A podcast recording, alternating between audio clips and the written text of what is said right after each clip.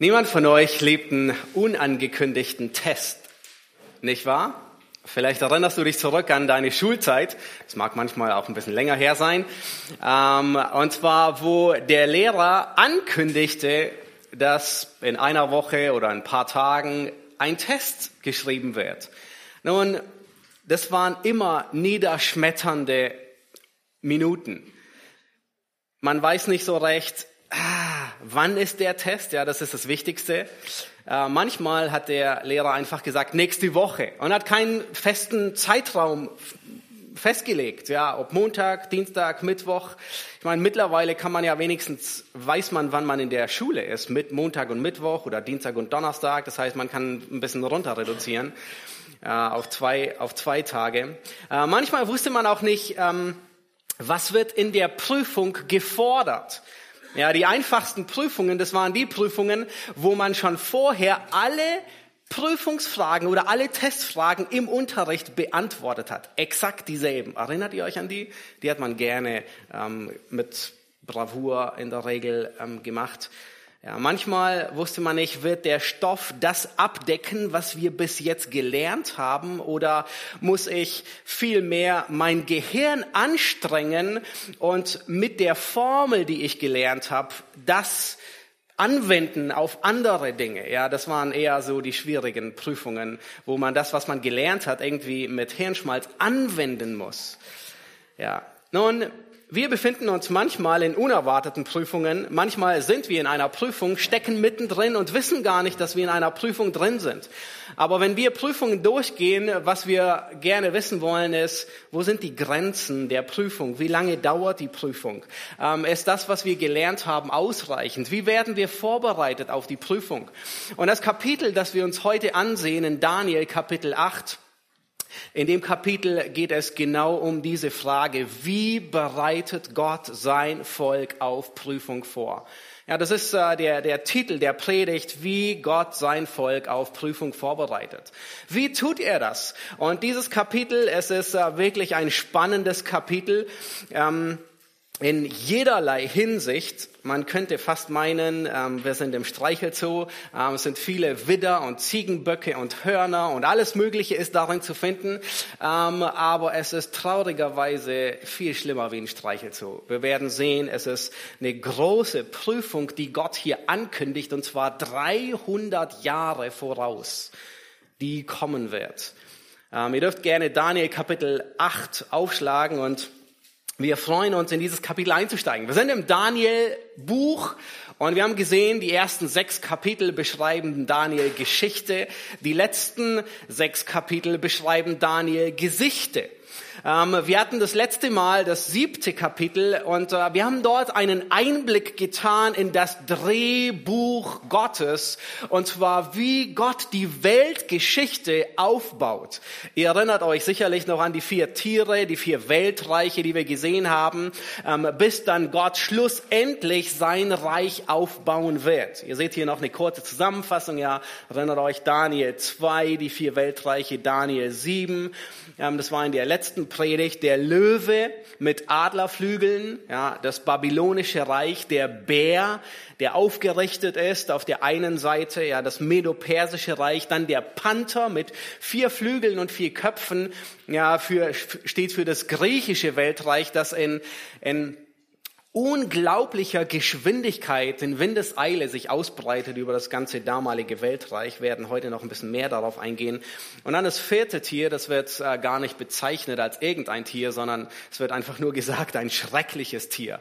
Nun hätte es damals irgendwie so Vorstellungen gegeben, wie ein Dino oder ein T-Rex aussehen würde, ich, ich nehme an, Daniel hätte vielleicht sowas gemeint, ja, aber wir wissen es nicht. Es wird einfach nur schrecklich genannt. Es, es fraß und zermalmte. Ähm, und es ist das römische Reich. Es ist das letzte Reich, hat man in Daniel 7 gesehen, das ähm, vor dem messianischen Weltreich ansteht. Und der letzte König, er wird auch als das kleine Horn bezeichnet, ja, der Antichrist, er wird von Christus selbst besiegt, wenn Christus wiederkommt und sein Reich aufbaut. Ähm, heute werden wir sehen, da wird auch ein kleines Horn vorkommen, aber das ist nicht dieselbe Person. Aber es ist kein Zufall, ähm, dass hier ähm, diese Vergleiche gemacht werden. Nun, dann hatten wir gesehen, aus Daniel 7 ist es schwer festzustellen, dass es, dass, dass das römische Reich irgendwie untergeht, eine Weile nicht da ist und, und, und dann, dann wieder aufkommt, weil die Erwartung war, nach dem römischen Reich beginnt das messianische Reich, beginnt Christus sein Reich aufzustellen. Diese Erwartung hatten die Juden, diese Erwartung hatten die ersten Christen. Sie wussten, das römische Reich ist das vierte Reich, das Daniel in Daniel 7 beschreibt.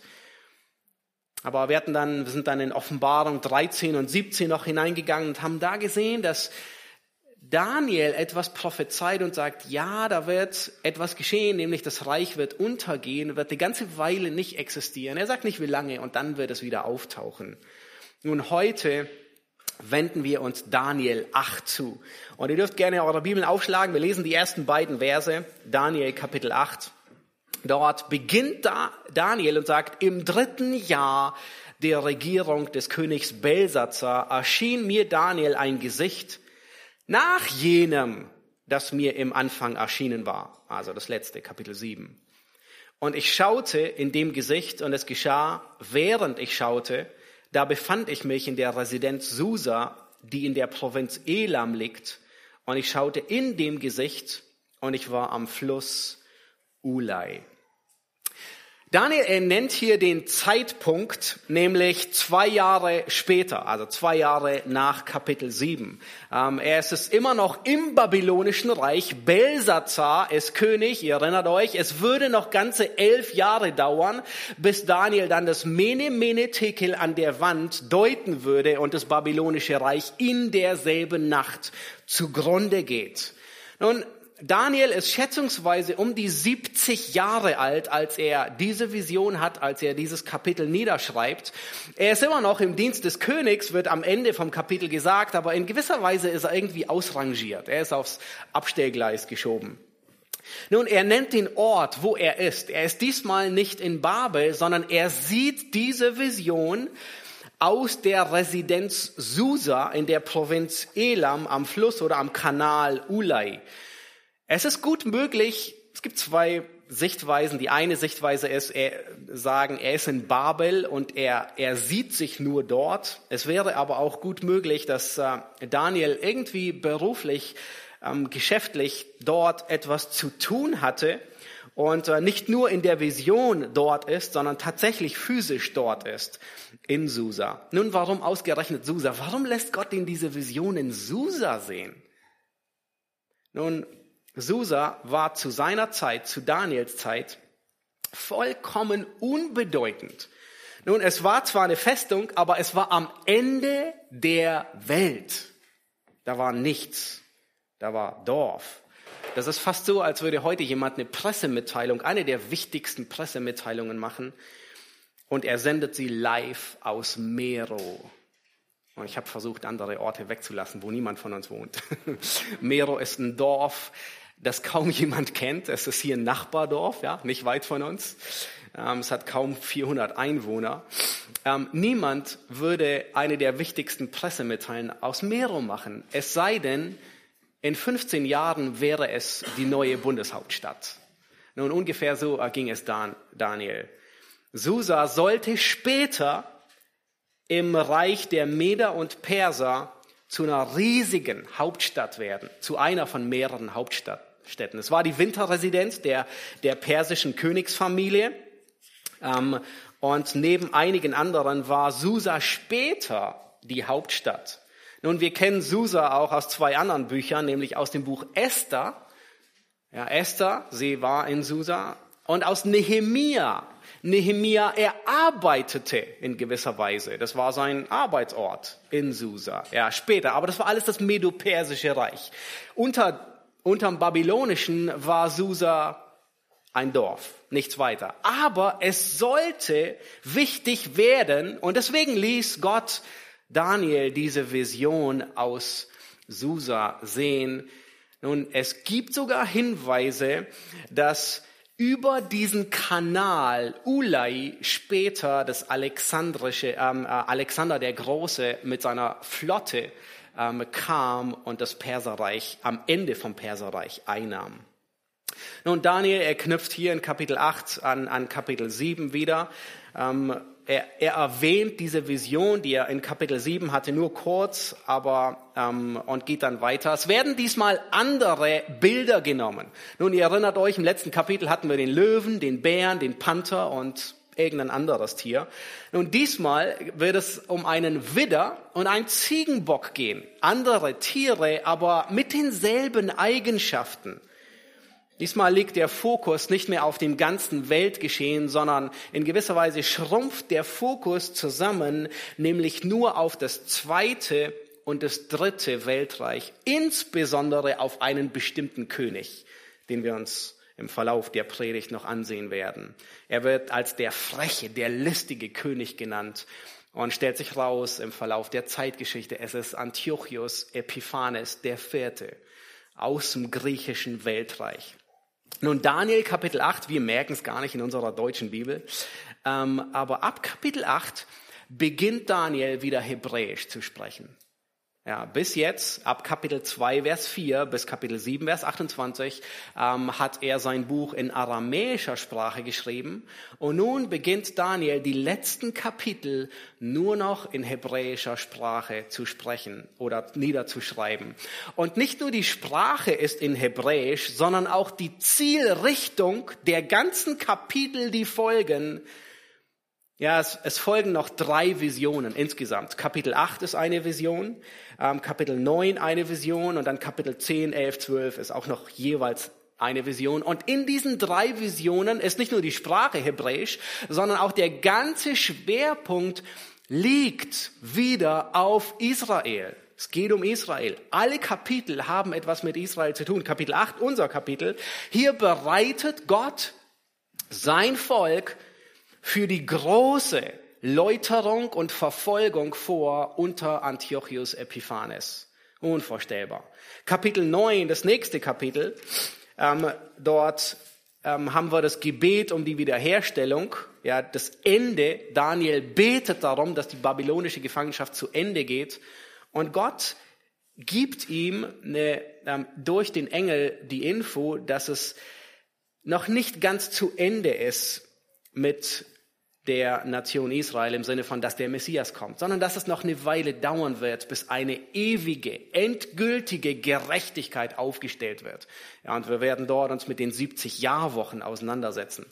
Und dann Kapitel 10 bis 12 beschreiben Konflikte vom König des Nordens, der von Syrien und dem Seleukidischen Reich und dem König von Ägypten des Südens, das Ptolemäische Reich. Und dann rafft es alles zusammen bis ans Ende wo Israel wieder eine Bedeutung spielt. Das heißt, diese letzten drei Visionen, die sind nicht nur sprachlich in Hebräisch geschrieben, sondern inhaltlich auch auf das Volk Israel ähm, zugerichtet. In diesem Kapitel, in Daniel 8, das, das, das achte Kapitel ist, ist wirklich, jedes Kapitel ist faszinierend, ist unglaublich. Aber dieses achte Kapitel, es enthält drei Dinge. Es enthält Prophetie, es enthält die Auslegung der Prophetie und es enthält die Erfüllung der Prophetie, also die geschichtliche, historische Erfüllung. Alles in einem Kapitel. Das heißt, die ganze Prophetie, die wir hier haben in Kapitel 8, in Daniel 8, die ist bereits in Erfüllung gegangen. Nun, was tun wir damit? Oh, es hat überhaupt keine Relevanz mehr. Doch, es hat sehr viel Relevanz. Wir lernen Prinzipien daraus, wie Gott handelt, die für unser Leben relevant sind. Und wir lernen, dass Gott seine Prophetie erfüllt. Ja, in gewisser Weise ist dieses Kapitel 8 ein Paradebeispiel, ein Musterbeispiel, nämlich wie legen wir Prophetie aus? Saugen wir uns einfach irgendwas aus den Fingern? Nein. Ähm, irgendwelche Regeln oder Prinzipien? Nein, sondern wir sehen, so wie Gott die Prophetie gegeben hat, wie geht sie in Erfüllung? Und dieselben Prinzipien wenden wir an auf die Prophetie, die noch aussteht.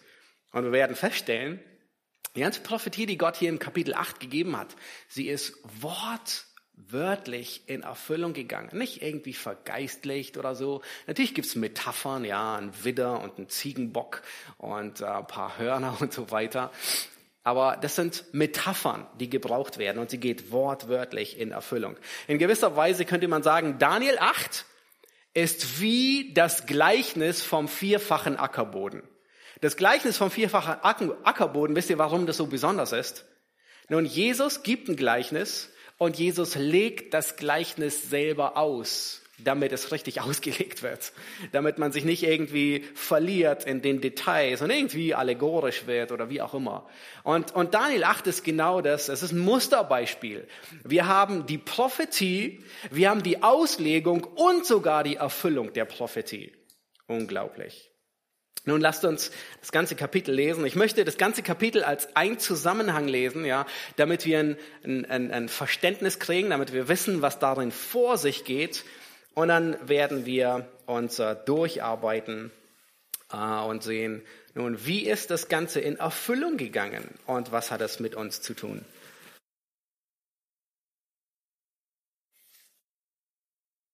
Kapitel 8 ab Vers 3. Und ich hob meine Augen auf und schaute und siehe, da stand vor dem Fluss ein Widder, der hatte zwei Hörner und beide Hörner waren hoch, aber das eine war höher als das andere. Und das höhere war zuletzt emporgestiegen. Ich sah, wie der Widder gegen Westen, Norden und Süden stieß und kein Tier konnte vor ihm bestehen und niemand konnte aus seiner Gewalt retten, sondern er tat, was er wollte und wurde groß. Während ich nun Acht gab, siehe, da kam ein Ziegenbock von Westen her über die ganze Erde ohne den Erdboden zu berühren. Der Bock aber hatte ein ansehnliches Horn zwischen seinen Augen. Und er kam zu dem Widder, der zwei Hörner hatte, den ich vor dem Fluss hatte stehen sehen, und lief wütend mit seiner ganzen Kraft gegen ihn an. Und ich sah, wie er nahe an den Widder herankam und sich erbittert auf ihn warf und den Widder schlug und ihm seine beiden Hörner zerbrach. Und da der Widder nicht stark genug war, um ihm standzuhalten, warf er ihn zu Boden und zertrat ihn und niemand rettete den Widder aus seiner Gewalt. Der Ziegenbock aber wurde über die Maßen groß. Als er aber am stärksten war, zerbrach das große Horn und es wuchsen an dessen Stelle vier ansehnliche Hörner auf, nach den vier Himmelsrichtungen hin. Und aus einem von ihnen wuchs ein kleines Horn hervor, das tat außerordentlich groß gegen den Süden und gegen den Osten und gegen das herrliche Land. Und es wagte sich bis an das Heer des Himmels heran und warf von dem Heer und von den Sternen etliche auf die Erde und zertrat sie. Ja, bis zum Fürsten des Heeres erhob es sich und nahm ihm das beständige Opfer weg und seine heilige Wohnung wurde verwüstet. Und das Heer wurde dahingegeben samt dem beständigen Opfer wegen des Frevels. Und das Horn warf die Wahrheit zu Boden. Und sein Unternehmen gelang ihm. Und ich hörte einen Heiligen reden und ein anderer Heiliger fragte den Betreffenden, der redete, wie lange gilt dieses Gesicht? nämlich das von dem beständigen Opfer und dem verheerenden Frevel, das sowohl Heiligtum als auch Opferdienst der Zertretung preisgegeben wird.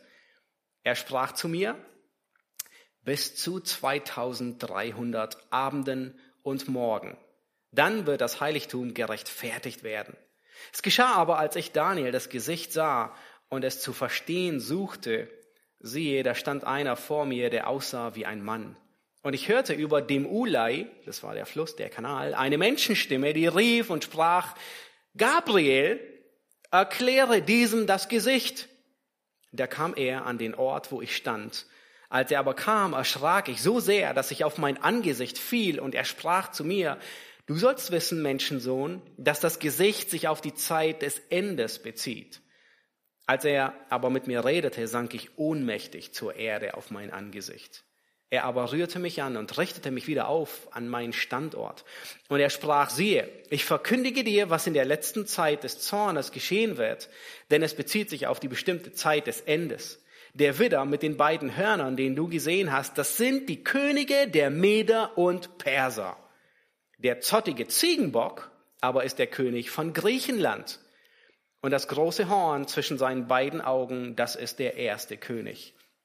Dass es aber zerbrach und an seiner Stelle vier andere aufgekommen sind, bedeutet, dass aus diesem Volk vier Königreiche entstehen werden, doch nicht mit der Macht, die jener hatte. Aber am Ende ihrer Regierung wird, wenn die Frevler das Maß voll gemacht haben, wird ein frecher und listiger König auftreten. Und seine Macht wird stark sein aber nicht in seiner eigenen Kraft. Und er wird ein erstaunliches Verderben anrichten. Und sein Unternehmen wird ihm gelingen. Und er wird starke verderben und das Volk der Heiligen. Und wegen seiner Klugheit und weil ihm der Betrug in seiner Hand gelingt, wird er sich in seinem Herzen erheben und viele in ihrer Sorglosigkeit verderben. Und er wird gegen den Fürsten der Fürsten auftreten aber ohne Zutun von Menschenhand zerschmettert werden. Was aber über das Gesicht von den Abenden und Morgen gesagt worden ist, das ist wahr. Und du sollst das Gesicht verwahren, denn es bezieht sich auf fernliegende Tage. Aber ich, Daniel, lag mehrere Tage krank, ehe ich wieder aufstehen und die Geschäfte des Königs besorgen konnte. Ich war aber entsetzt über das Gesicht und niemand verstand es. Und was für ein Kapitel. ja, Hörner, Ziegenböcke, Widder und, und die fliegen daher und, und alles geschieht. Nein, es ist nicht so schwer, wie es aussieht. Ähm, wir haben die Deutung dieses Kapitels in den letzten Versen. Und was über alles deutlich wird, ist, Gott gibt Daniel diese Weissagung, bevor alles geschieht. Daniel wusste noch nicht einmal, welche Königreiche kommen werden und Gott bereitet ihn vor. Gott kündigt an, was seinem Volk bevorsteht. Nun, wer ist der Widder? Lass uns damit anfangen. Nun, ihr erinnert euch, ich habe euch gesagt, wir haben in diesem Kapitel die Prophetie, die Auslegung und die Erfüllung. Das heißt, die Prophetie ist, hier wird von einem Widder gesprochen mit zwei Hörnern. Was ist die Auslegung? Der Engel sagt sie Daniel. Nun nebenbei, hier finden wir die erste Begebenheit, wo ein Engel mit Namen genannt wird, und zwar Gabriel. Das ist das erste Mal, dass Gabriel, ein Engel, mit Namen betitelt wird. Und, und Gabriel sagt in Vers 20, schau dich Vers 20 an, der Widder, ja, den du gesehen hast, das sind die Könige der Meder und Perser. Das heißt, nicht schwer zu verstehen, das erste Tier, dieser Widder, der, der kommt, das, das ist das Reich, das Weltreich der Meder und Perser, sagt Daniel. Schaut euch an, wie in, in Vers 3 und 4, wie, werden, wie wird dieses Reich noch beschrieben? Nun, es hat zwei Hörner und dann wird gesagt, dass eins der Hörner größer ist als das andere und das Größere ist das, was zuletzt gewachsen ist.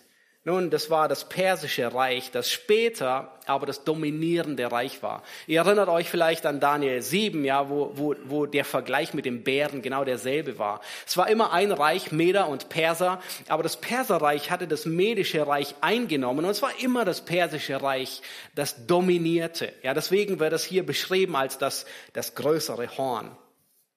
Und dann wird gesagt in Vers 4, der Widder, er stieß gegen Westen gegen Norden und gegen Süden. Und schaut euch das auf der Karte an.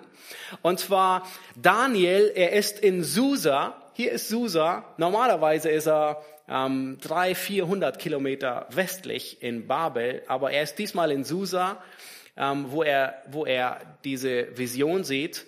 Und er sieht, dass das Medo-Persische Reich, ja hier das Persische, das dann das Medische Reich einnimmt, das Medo-Persische Reich, nun, während es einnimmt, wo stößt es hin? Hab schon ein paar Pfeile gemalt. Nach Westen, nach Norden und nach Süden, nach Ägypten.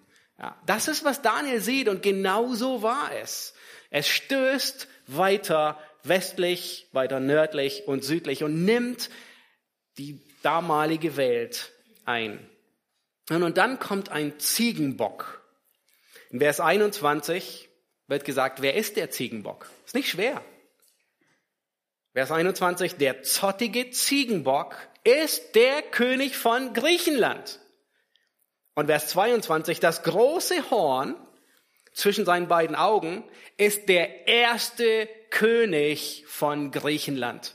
Nun, das ist nicht der allererste griechische König, weil es gab schon, ich meine, die Perser und die, und die Griechen, die waren schon 100 Jahre im Clinch miteinander. Da waren schon so viele Schlachten geschlagen worden, ja, die Schlacht von Marathon, die Schlacht von, ähm, ich glaube, Salamis, hat nicht mit Salami zu tun, sondern die hieß so. Ähm, die lagen schon jahrelang im Clinch. Es gab schon mehrere Könige von Griechenland. Aber dieser König ist der erste König, der Griechenland zu einem Weltreich macht und Persien schlägt.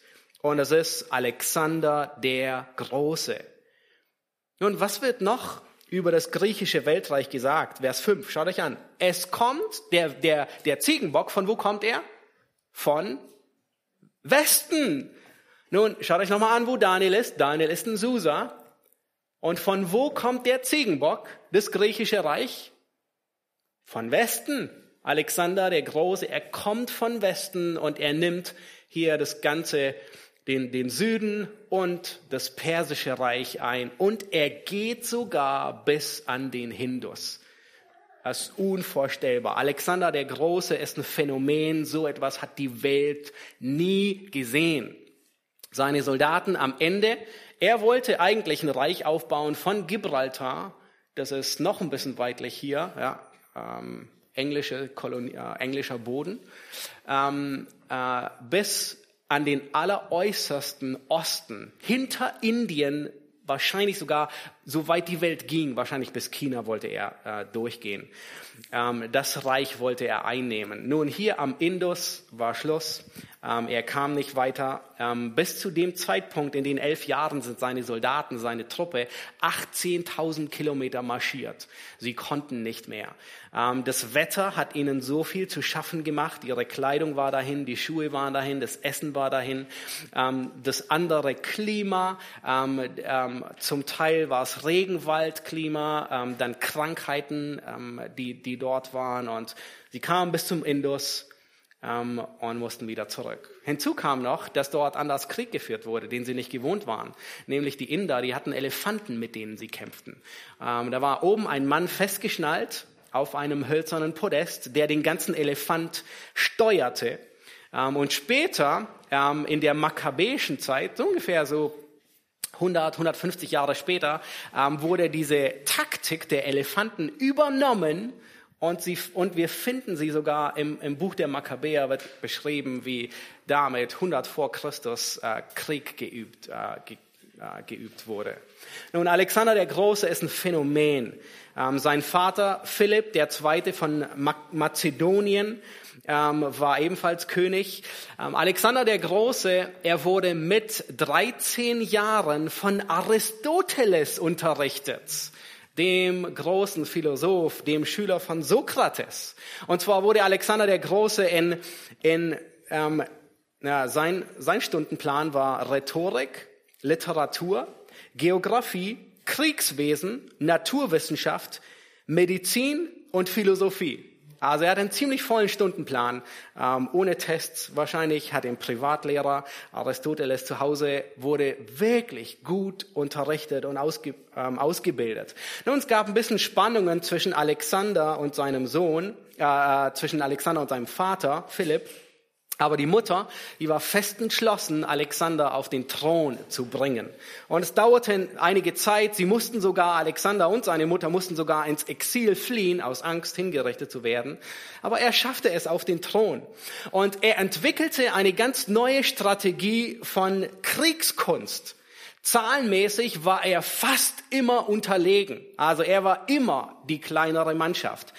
Aber seine Strategie, vielleicht von Aristoteles gelernt, war unglaublich. Nämlich er überrannte den Feind. Und er drang hinter die Feindeslinie ein.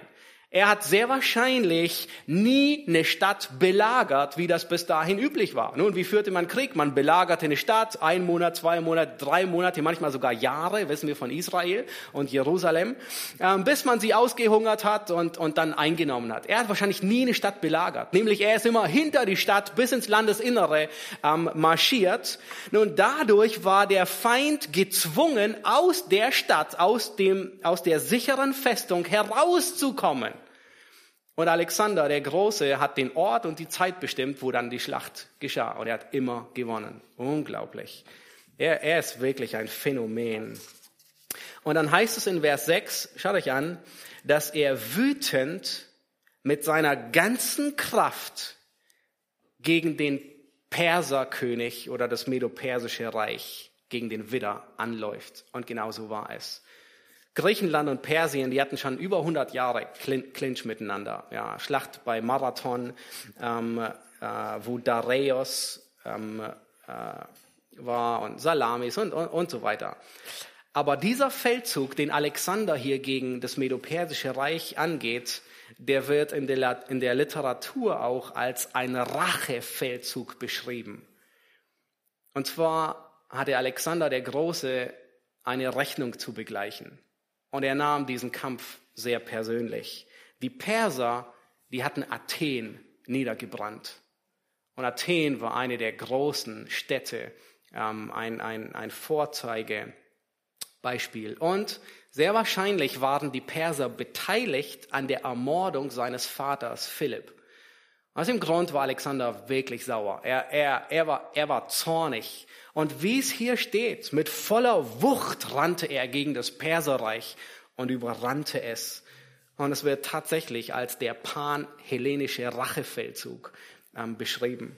Nun, Josephus, ähm, Josephus berichtet, wie Alexander der Große nach Jerusalem kam. Und ich dachte, es ist wirklich ähm, äh, interessant, das zu wissen.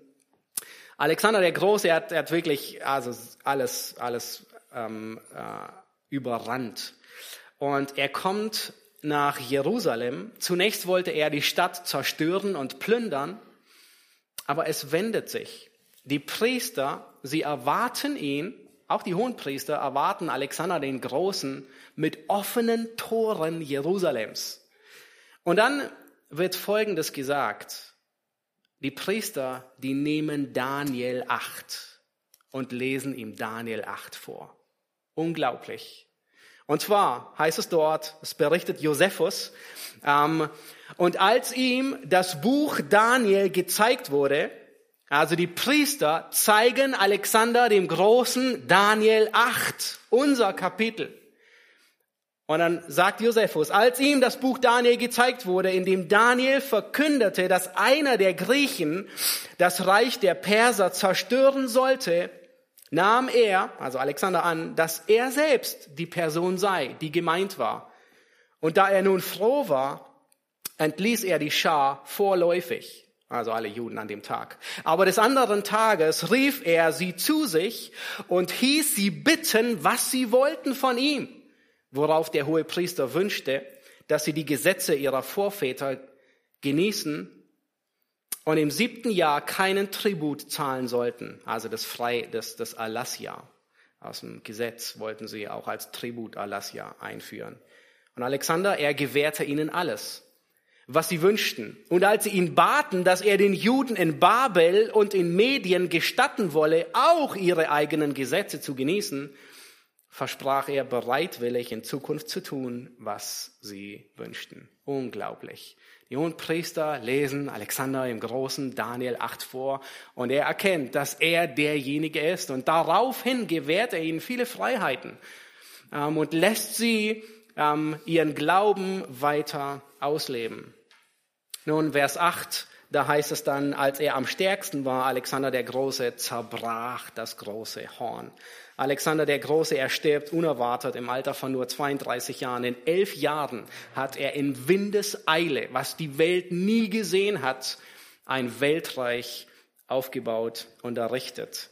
Nach vielen, nach vielen Kriegen wird dann sein Reich aufgeteilt auf die vier Generäle, das hatten wir gesehen. Und, und aus einem dieser Reiche kommt Antiochus Epiphanes. Ab Vers 9 wird von einem kleinen Horn berichtet. Schaut euch an. Und aus einem von ihnen wuchs ein kleines Horn hervor. Nun, dieses kleine Horn ist nicht der Antichrist, den wir in Kapitel 7 gesehen hatten, aber es ist kein Zufall, dass Daniel 8 ihn auch als kleines Horn bezeichnet, weil Antiochus Epiphanes, man könnte sagen, ist der Zwillingsbruder des Antichristen, nur ein bisschen früher gekommen.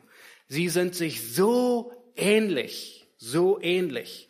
Nun, was hier in Kapitel 8 auffällt, ist, ab hier, eigentlich war das Ganze nur Einleitung bei Daniel. Also nicht die Predigteinleitung, sondern bei Daniel. Das Ganze war nur Einleitung, weil der ganze Fokus von Kapitel 8 liegt auf dem, was kommt. Hier liegt der ganze Schwerpunkt von Kapitel 8. Nämlich ab Vers 9 wird gesagt, dass dieses kleine Horn gegen das herrliche Land ziehen wird. Ja, manche übersetzen es auch Land der Zierde. Menge sagt das Prachtland der Erde. Nun, wer würde das wohl sein für Daniel? Sein Heimatland Babylon? Oh, wahrscheinlich nicht. Sein Heimatland Israel. Und genau das war es. Er nennt es das Prachtland der Erde, die Zierde. Ja. Gott beschreibt hier 300 Jahre vorher, was kommt. Ja. Die babylonische Gefangenschaft ist noch nicht mal zu Ende.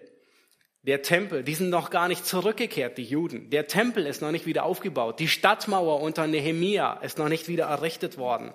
Und Gott kündigt an, was 300 Jahre später kommen wird. Und dann heißt es in Vers 10, und er wagte sich an das Heer des Himmels und wirft einige von, von den Sternen auf die Erde und zertritt sie. Nun, das sind nicht Engel, von denen er spricht, sondern es ist eine Bezeichnung für das Volk Israel.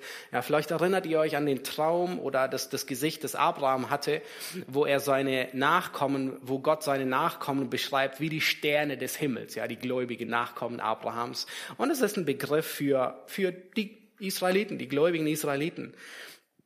Das heißt, diese, dieser Antiochus Epiphanes, er wird viele umbringen.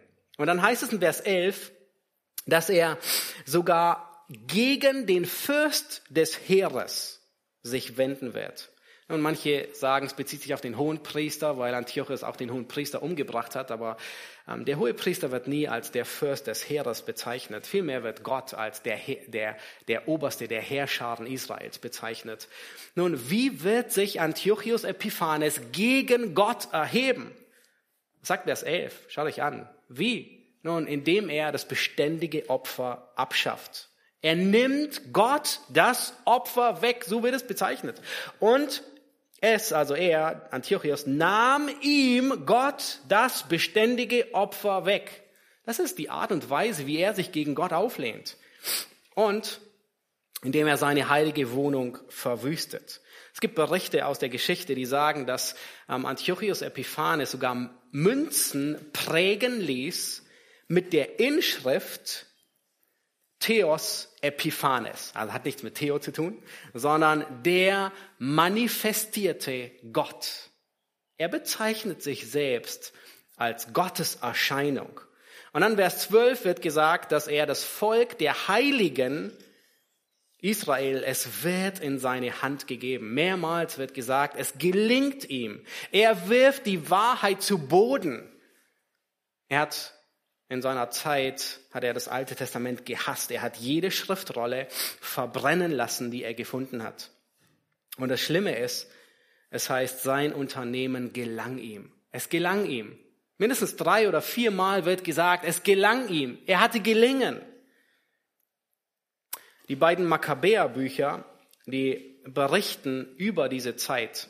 Nun, die Makkabäerbücher sind nicht inspiriert sind alttestamentliche Apokryphen.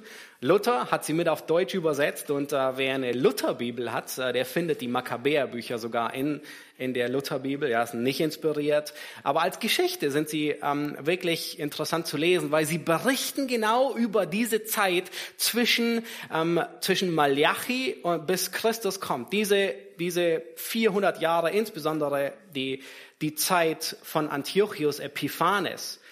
Und Antiochus Epiphanes, was er tut, ist, er greift sehr stark den Gottesdienst ein. Er greift in den Gottesdienst der Juden ein. Die Anbetung, das Herzstück der Gläubigen.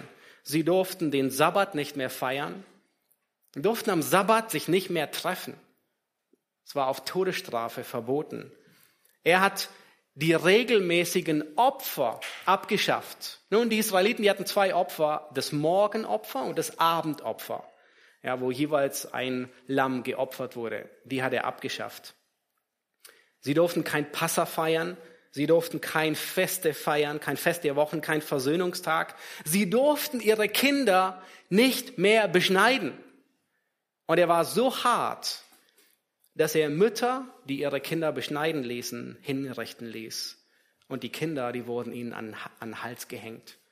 Es war die groteske Art und Weise, wie er gegen Gott, gegen alles war, was mit Gott zu tun hatte.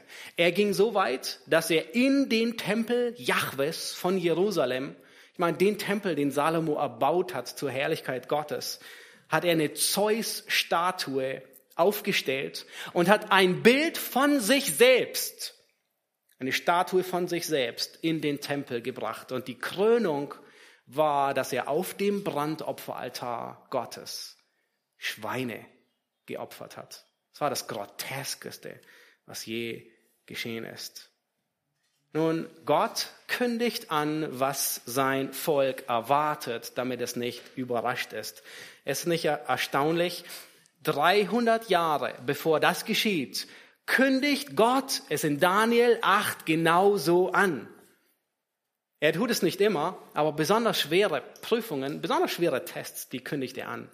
Und das ganze Kapitel ist eine Vorbereitung für die 300 Jahre, die später kommen sollten. Und Gott tut es, damit das Volk weiß, dass es kommt, damit sie nicht überrascht sind. Nun, vielleicht denkst du, oh, das ist ja toll, dass Gott das mit Israel tut. Er kündigt alle Prüfungen an. Er kündigt an, wann sie durch äh, Herausforderungen durchgehen. Tut Gott das auch mit der Gemeinde? Nun, Christus, er, er, er nennt der Gemeinde keinen bestimmten prophetische Ereignisse. Er sagt nicht, oh, die Gemeinde, die wird gegen den Widder mit drei Hörnern kämpfen oder es kommt ein Ziegenbock mit vier Hörnern oder was auch immer. Nein, weil die Gemeinde nach Pfingsten kein nationales Volk mehr ist sondern ein geistliches, eine geistliche Familie. Aber Christus, er bereitet die Gläubigen genauso vor. In Johannes 15 bereitet Jesus seine Jünger vor, in ähnlicher Weise, wie Gott es mit dem Volk Israel tut. In Johannes 15, Vers 20, da sagt Jesus, haben Sie mich verfolgt, werden Sie auch euch verfolgen. Haben Sie mein Wort gehalten, werden Sie euer Wort halten. Das heißt, so wie die Welt mit Christus umgegangen ist, dasselbe haben wir zu erwarten. Sie werden mit uns genauso umgehen wie mit Christus. Das heißt, Christus bereitet seine Jünger vor. Nun, er sagt nicht, da kommt ein Widder, da kommt ein Ziegenbock oder da kommt ein, ein, ein was auch immer für ein Tier, sondern er bereitet sie in der gleichen Art und Weise vor. Christus war unangenehm, weil er ein Zeuge für die Wahrheit war. Und man liebte keine absolute Wahrheit. Petrus sagt genau dasselbe in 1. Petrus 4. Da sagt er, da nun Christus im Fleisch gelitten hat, so wappnet auch ihr euch mit derselben Gesinnung. Das heißt, Christus bereitet die Gemeinde genauso vor. Die Gemeinde hat durch die 2000 Jahre Kirchengeschichte konstant Herausforderungen, Leid, Prüfungen ähm, durchgegangen, wie Christus selbst. Und Gott bereitet sie vor. Nun, warum ließ Gott das alles geschehen hier bei Daniel? Warum ließ er Antiochus Epiphanes zu? 300 Jahre später. Nun, Leid hat immer viele Gründe. Wahrscheinlich kennt ihr es. Ja, wir leiden manchmal wegen unserer eigenen Dummheit. Nicht wahr? Wir leiden manchmal wegen unserer eigenen Sünde. Einfach weil es Sünde ist und wir leiden. Manchmal leiden wir, weil Gott uns erziehen will. Wir leiden manchmal, weil Gott sich verherrlichen will. Wir erinnern uns an Hiob oder an ähm, Johannes 9, den Blindgeborenen. Er hat über 30 Jahre gelitten, ähm, weil Gott sich an ihm verherrlichen wollte. Er ist blind geboren und die Jünger fragen, wer ist schuld? Er sagt, niemand ist schuld. Gott soll verherrlicht werden. Wir leiden, weil wir Kinder Gottes sind, um der Gerechtigkeit willen. Und wir leiden, weil es in einer gefallenen Welt schwer fällt, den Willen Gottes zu tun, weil alles sich gegen den Willen Gottes richtet und wir wollen den Willen Gottes tun. Und wir leiden deswegen. Nun aber, warum ließ Gott dieses Leid unter Antiochus Epiphanes zu für sein Volk Israel? War es Züchtigung? Waren sie in die Irre gegangen? So wie die babylonische Gefangenschaft eine Züchtigung war für die vielen Jahrhunderte? Nun, Gott sagt es nicht explizit, warum er es zulässt. Man, ich, ich denke eher, es war eine Mischung aus mehreren Aspekten und es war insbesondere eine Läuterung. Nun, nach der babylonischen Gefangenschaft erinnert ihr euch, Esra und Nehemia, ähm, der Gottesdienst wird wieder ähm, aufgerichtet. Aber kurze Zeit später kehren sie wieder in ihren alten Trott der Sünde zurück, in die alten Gewohnheiten. Und Malachi, er ist der letzte Prophet, ungefähr 400, 450 Jahre vor Christus. Und er berichtet über die Israeliten. Die Israeliten, sie feierten Gottesdienst, aber sie feierten nur noch halbherzig Gottesdienst. Sie sagten, es ist umsonst, dass man Gott dient. Gott sagt, ihr habt mich beraubt. Sie haben den Zehnten nicht abgegeben. Sie haben, sie haben alles zurückgehalten. Sie haben Gott das Schlechte gegeben, so die kaputten Schafe, die alle einen Fehler hatten. Und Gott sagt, nun bring das mal deinem Statthalter, mal sehen, ob er froh ist darüber. Und Gott sagt, er geht so weit, dass er sagt, mach lieber die Türen zu am Tempel. Und er sagt in Malachi 1, Vers 10, sagt er, es soll doch lieber gleich jemand von euch die Türen des Tempels schließen, damit ihr nicht vergeblich mein Altarfeuer anzündet. Es ist sogar umsonst. Also vergeudetes Feuer, Holz, das Altarfeuer anzuzünden, weil Gott kein Wohlgefallen an euch hat, spricht der Herr, der Herrscharen. Und die Opfergabe, die von euren Händen kommt, gefällt mir nicht. Nun, die Anbetung und es war 200 Jahre vor Antiochus Epiphanes. Die Anbetung ist halbherzig. Sie dienten Gott, aber sie liebten ihn nicht mehr. Man könnte fast sagen, es war so wie die Gemeinde in Ephesus. Sie haben die erste Liebe verlassen. Und deswegen prüft Gott sie und er läutert sie. Und er will sehen, was ist euch die Anbetung Gottes wirklich wert? Was ist es euch wert, Gottesdienst zu haben? Wie viel ist es euch wert? Steht ihr zu meinen Geboten, wenn euch Antiochus Epiphanes davon abhält? Und Gott macht tatsächlich die Türen dicht am Tempel, an seinem eigenen Tempel mit Antiochus Epiphanes über mehrere Jahre hindurch. Und dann sagt Gott in Malachi 3, es kommt ein Tag brennend wie Ofen, da werden alle Übermütigen und Gesetzlosen wie Stoppeln brennen und dann endet Malachi damit, gedenkt an das Gesetz Moses. Und dann ist Pause. Gott redet nicht mehr. Ganze 450 Jahre von Malachi bis Johannes. Kein, keine Prophetie, kein Reden Gottes, kein Prophet, kein König mehr, der in Israel ist. Und in dieser Zeit, ziemlich mittendrin, so 200, 150 ist Antiochus Epiphanes und die Makkabäer und dieses ganze Gewusel. Nun, warum sieht Daniel diese Vision? Was beabsichtigt Gott mit diesem Kapitel? Nun, Gott will sein Volk vorbereiten. Und Gott lehrt sein Volk in diesem Kapitel vier grundlegende Wahrheiten. Nämlich die erste, es sei unerschrocken, auch wenn Gott Gottlose für deine Prüfung benutzt.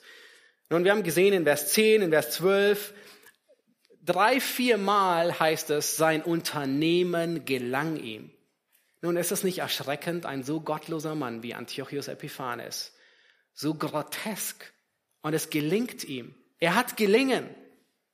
Und Gott gibt ihm Gelingen für eine gewisse Zeit. Und besonders dann hat man den Eindruck, oh, hat Gott wirklich noch alles unter Kontrolle, wenn, wenn der Gottlose, wenn es ihm so gelingt? Das ist so schwer zu verstehen. Manchmal ergibt es keinen Sinn. Wir können es nicht nachvollziehen. Können wir Gott vertrauen, wenn der Gottlose alles überrennt und triumphiert? Wenn der Gottlose Überhand gewinnt? Und dann sieht es meistens so aus, als hätte Gott nicht mehr alles unter Kontrolle. Und doch, er hat es. Er kündigt es an, damit sein Volk es weiß. Und Gott setzt die Grenzen bis hierhin und nicht weiter. Und es ist die zweite Wahrheit, die Gott seinem Volk beibringt, sei getrost, Gott setzt die Grenzen des Leides.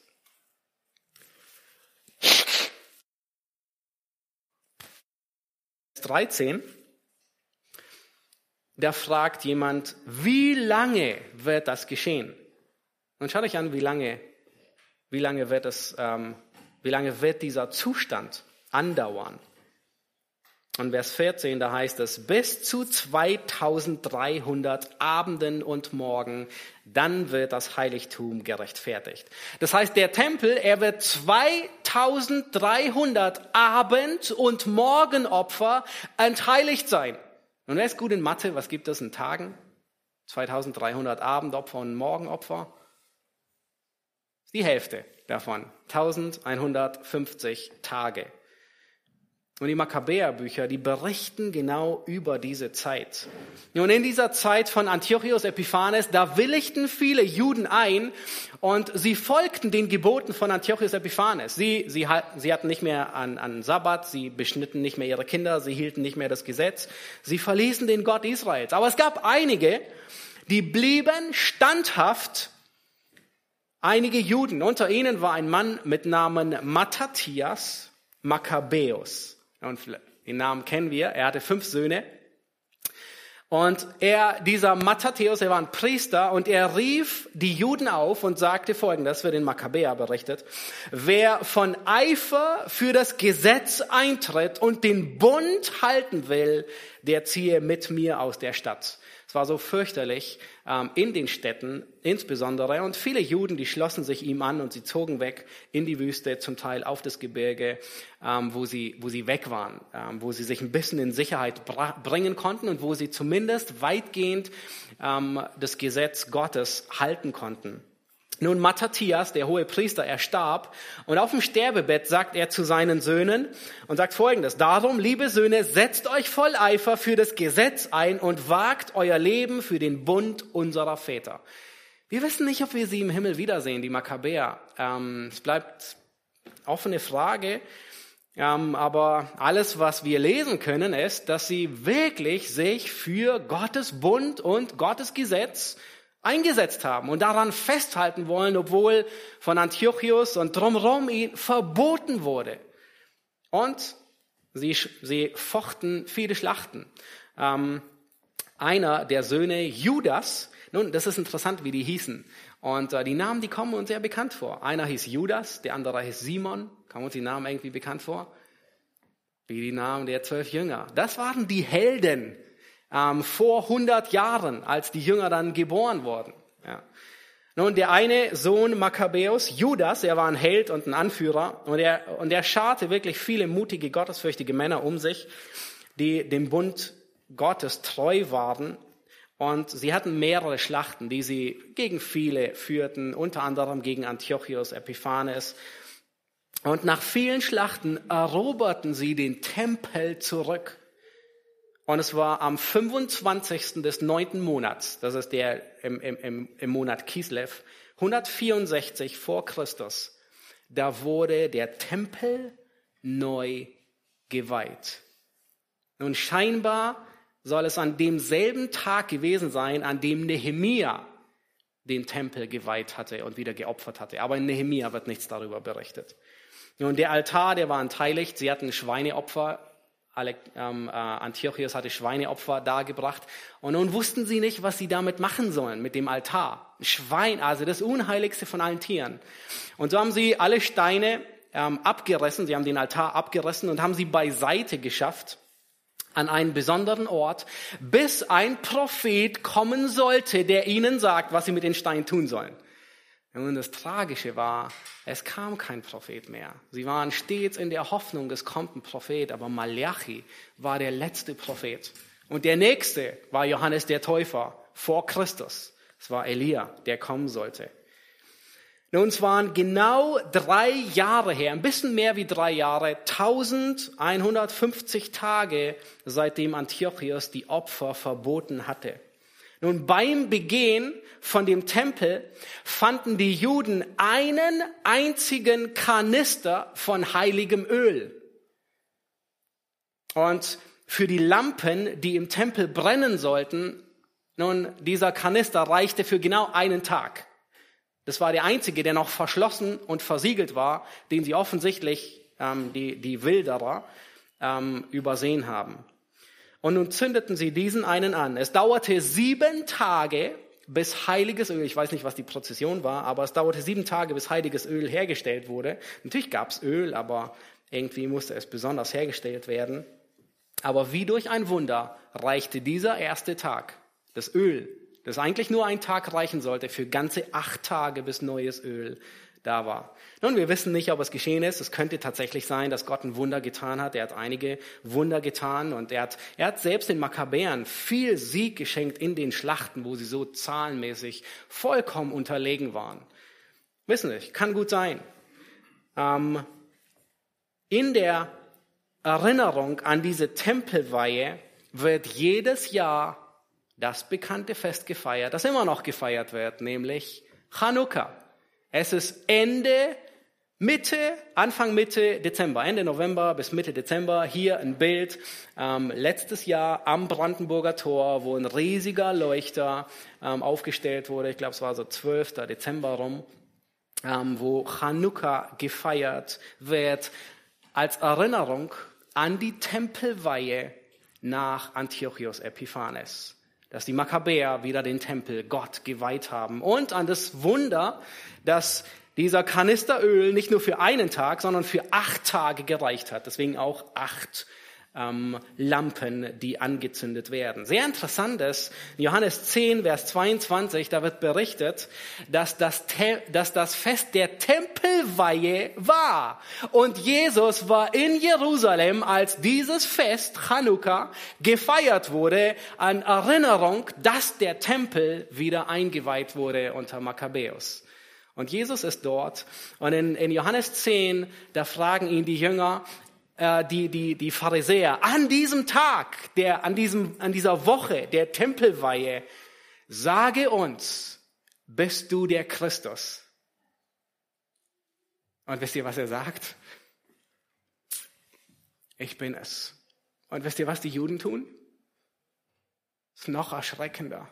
Der Messias, dem der Tempel gehörte, für den sie den Tempel vor 160 Jahren geweiht haben.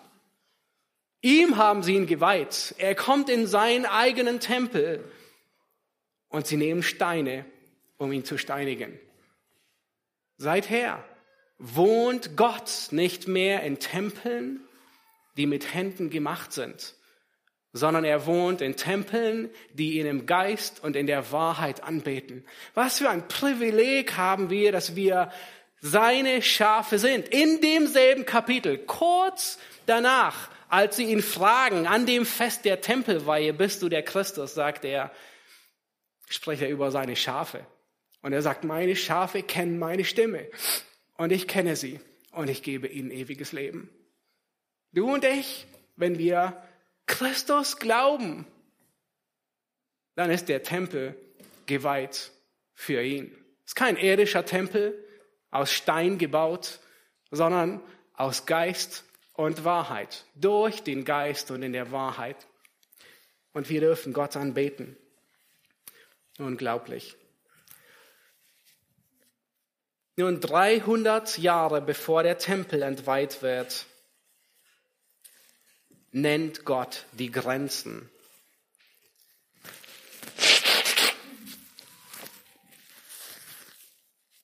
Und Gott sagt, es wird genau 1150 Tage dauern.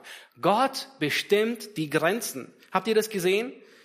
Gott hat damals die Grenzen des Leides bestimmt unter Antiochus Epiphanes. Und Gott bestimmt in deinem und in meinem Leben die Grenzen des Leides. Und darum können wir getrost sein und zuversichtlich. Die Juden, sie waren nicht hoffnungslos der Willkür von Antiochus ausgesetzt. Nun, seine Zeit hat Gott festgelegt. Seine Grenzen sind festgelegt. Gott hat gesagt, 1150 Tage, nicht mehr und nicht weniger. Ist es nicht erstaunlich? Gott legt die Grenzen fest.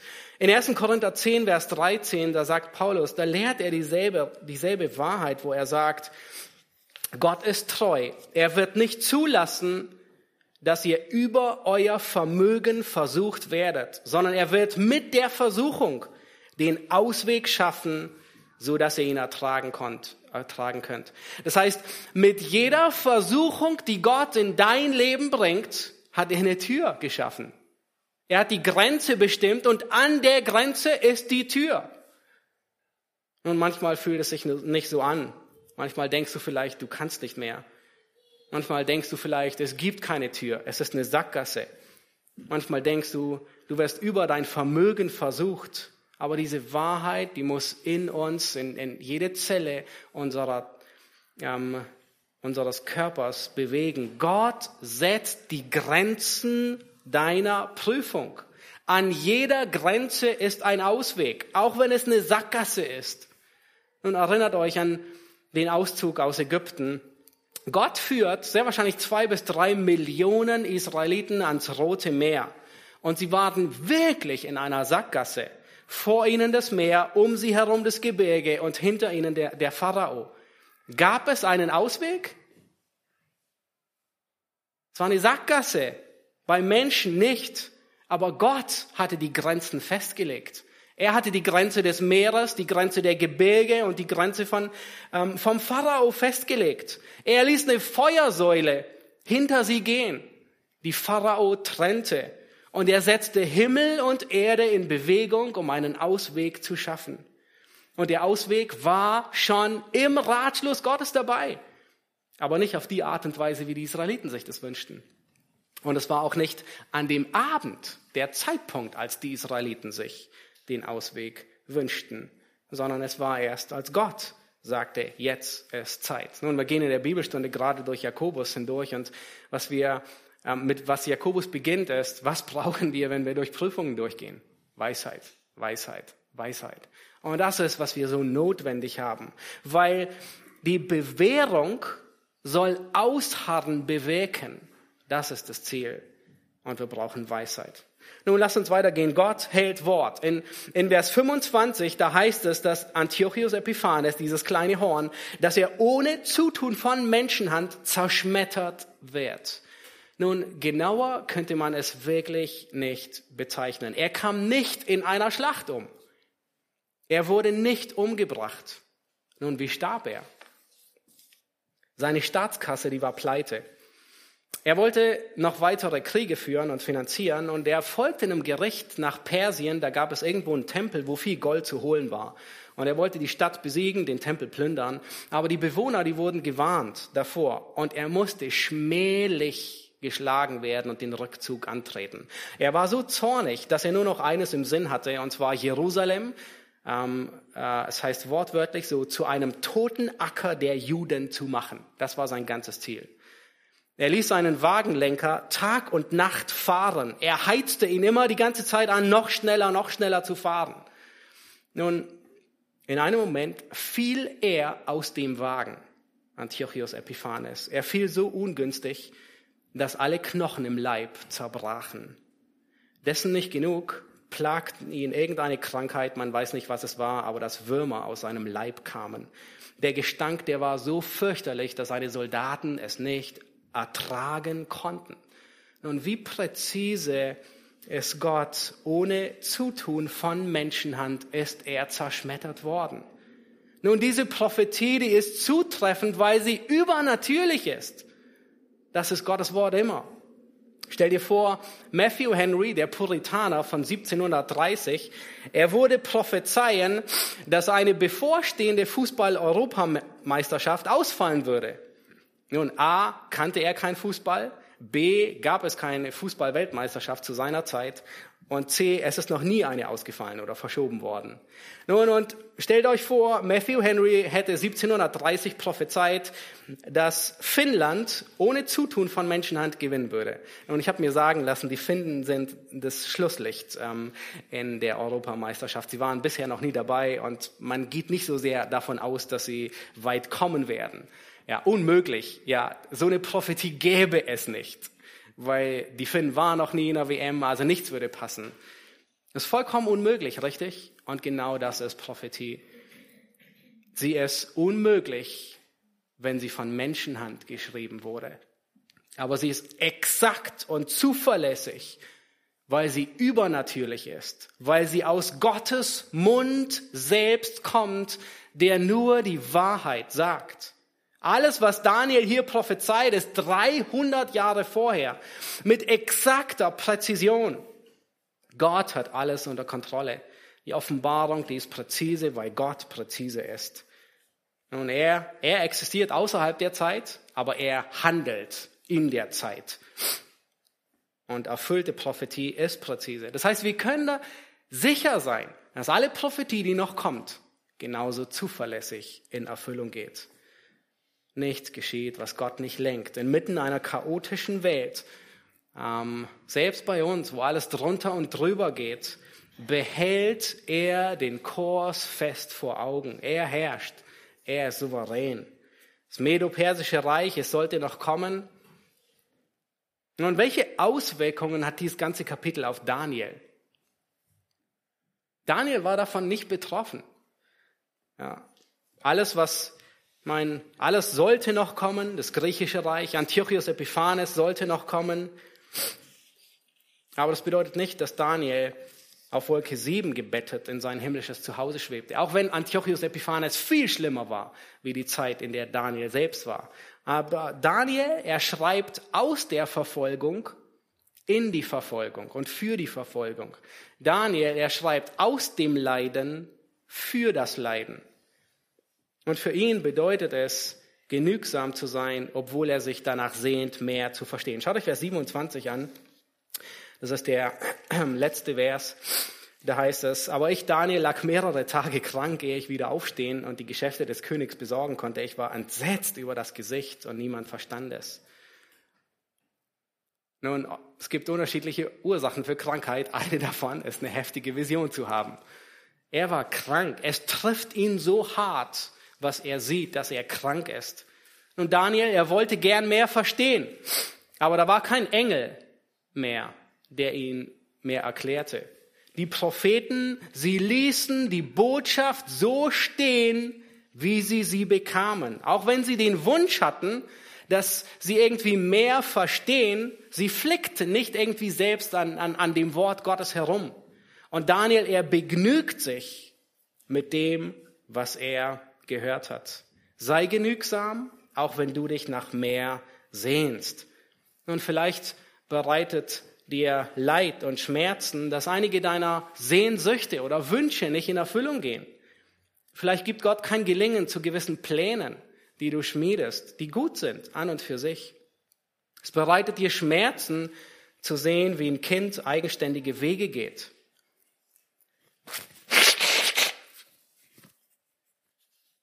Bereitet dir Leid, Gottes Willen über deinen Willen zu stellen. Nun Hebräer 10, Vers 36, da schreibt der Schreiber, und er sagt, so werft eure Zuversicht nicht weg, die eine große Belohnung hat, denn standhaftes Ausharren tut euch Not. Und jetzt achtet darauf, was er sagt, damit ihr, nachdem ihr den Willen Gottes getan habt, die Verheißung erlangt. Und wir leben in einer gefallenen Welt, in der sich alles und jeder gegen Gott und gegen seine Herrschaft wehrt. Und in einer solchen Welt kann es schwer fallen, den Willen Gottes zu tun. Und es bedeutet zu leiden, weil wir den Willen Gottes tun wollen. Das nennt man Leiden um der Gerechtigkeit willen. Aber sei genügsam, auch wenn du dir mehr wünschst. Nun, das Zweite, das Daniel lernen muss, ist, treu zu sein, auch wenn ihr anderen dient. Schaut euch Vers 26 an.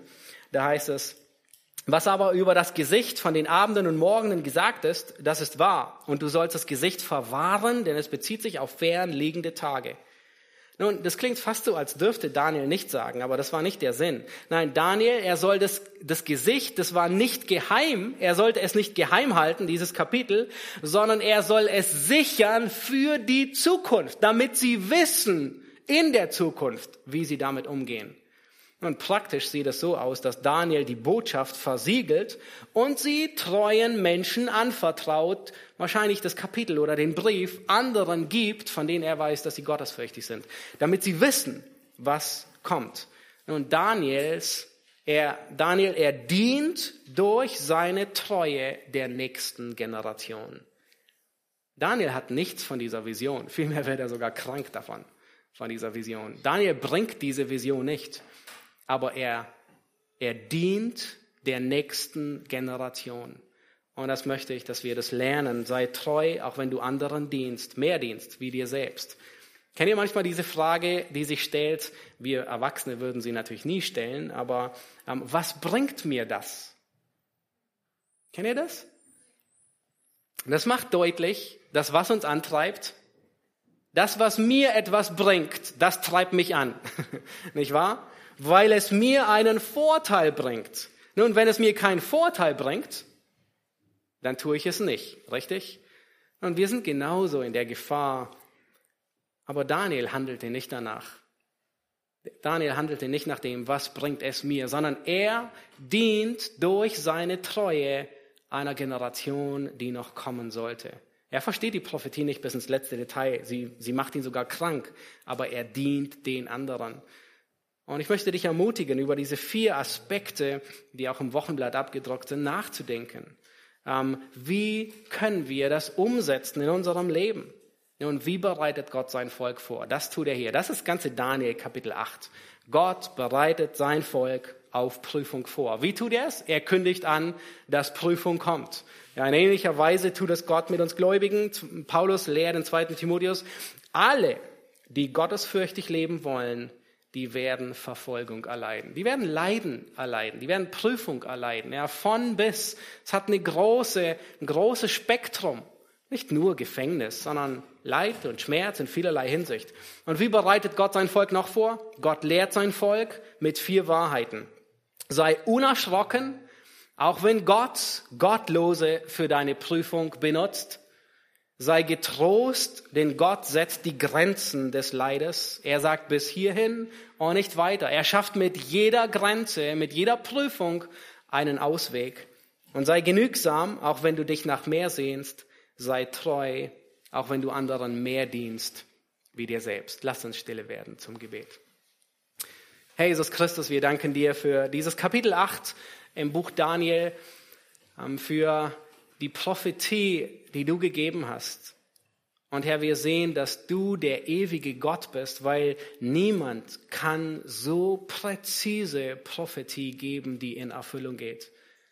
Und Herr, wir sehen, dass du danach strebst, dein Wort umzusetzen und nach dem zu handeln, was du gesagt hast.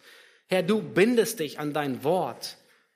Und wir danken dir, dass wir heute genauso zuversichtlich sein können, dass du dein Wort hältst. Herr, wir danken dir zu sehen, dass es dein Wesen ist, Prüfungen vorzubereiten, dein Volk auf, auf Leid, auf Herausforderungen vorzubereiten. Und Herr, das tust du in deinem Wort in vielerlei Hinsicht. Herr Jesus, du lehrst uns, dass wir ähm, nichts Größeres zu erwarten haben, wie du von dieser Welt behandelt wurdest. Und du bereitest uns vor als Gemeinde, als Einzelne. Und Herr, wir wollen lernen, ähm, die Wahrheiten wir wollen lernen, wollen uns bewusst sein, dass du die Grenzen festlegst des Leides, der Prüfungen. Dass du festlegst, bis wohin Prüfungen gestattet sind und wo sie aufhören und wo der Ausweg von dir kommt. Gib du uns Geduld, gib uns Zuversicht, hilf uns, dass wir getrost sind, dass wir deinem Wort treu sind und wir wollen dich anbeten. Amen.